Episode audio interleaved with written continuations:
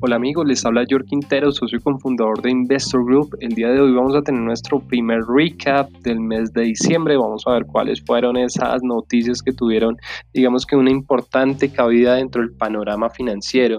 Bueno, los mercados, lunes, nuevos máximos históricos en todas las bolsas en Estados Unidos. El dólar también se disparó de una manera impresionante.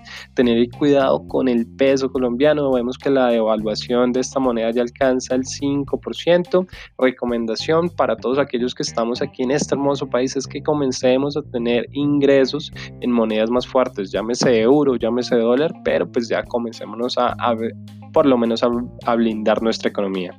El Dow, una de las bolsas más importantes y grandes de Estados Unidos, ha cerrado 100 días en sus máximos históricos. 100 días en positivo, esto es un margen bien importante. Índices en Estados Unidos, Dow más 0.63%, el S&P 500 un 1% positivo y el Nasdaq, que es como el más conocido, el 1.70%. Dado a que el ambiente es muy optimista, se dice que Estados Unidos y China van a llegar a un potencial acuerdo económico, las bolsas en casi todo el mundo en general ha tenido un excelente impulso. Las bolsas, las bolsas europeas, por su parte, todas en positivo, solamente la bolsa de Rusia no tuvo este impacto. Bueno, todas en positivo, pero todas por debajo del 1%. La bolsa de Santiago bajó un 4.21%. Bueno, Chile ya la situación es un poco preocupante, muchas manifestaciones. Estas manifestaciones sabemos que tal vez, no hablamos de política aquí, pero tal vez están luchando por causas justas, pero ya están afectando de gran manera su economía, siendo que Chile pues era uno de los países más fuertes de la región, ¿no? De Sudamérica. El peso chileno también ha llegado al nivel más débil de la historia contra el dólar. Preocupante la situación en Chile, esperamos que esto se, se reponga de forma rápida.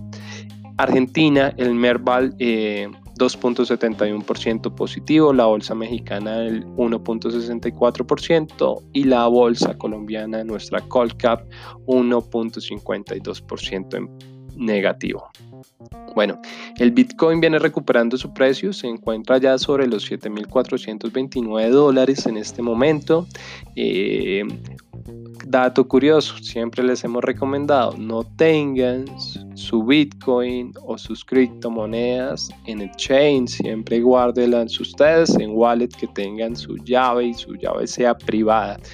Eh, el CEO de uno de estos exchanges no aparece, las personas no pueden retirar sus fondos y tampoco pueden invertir allí. Entonces allí hay muchos millones de dólares embolatados mientras este personaje aparece y hay zozobra en el ambiente. ¿Qué pasó con nuestro dinero? Entonces, inversionistas de cripto ya saben, wallets privadas. Los países que hacen parte del BRIC, India, China, Rusia, Brasil, Sudáfrica, piensan iniciar un proyecto o por lo menos lo han puesto sobre la mesa de una nueva moneda digital para comercializar entre ellos.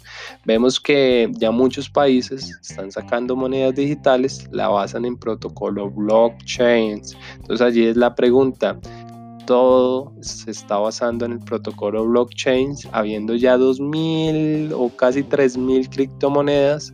¿Qué va a pasar con estas criptomonedas? Van a tender a desaparecer y solamente el Bitcoin, digamos que va a ser la reina de todas estas criptos. Yo creo que va a ser así complicado el tema para las altcoins que están tocando nuevamente mínimos históricos.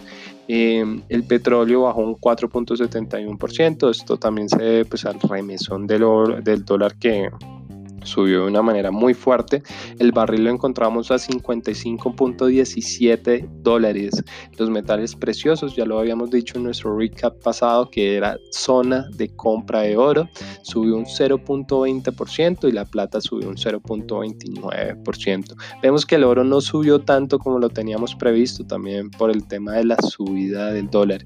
Se acabó noviembre, 20% de rentabilidad para nuestros asociados. Estamos bien, estamos muy contentos, estamos por encima en nuestros márgenes. Y bueno, vamos a iniciar diciembre.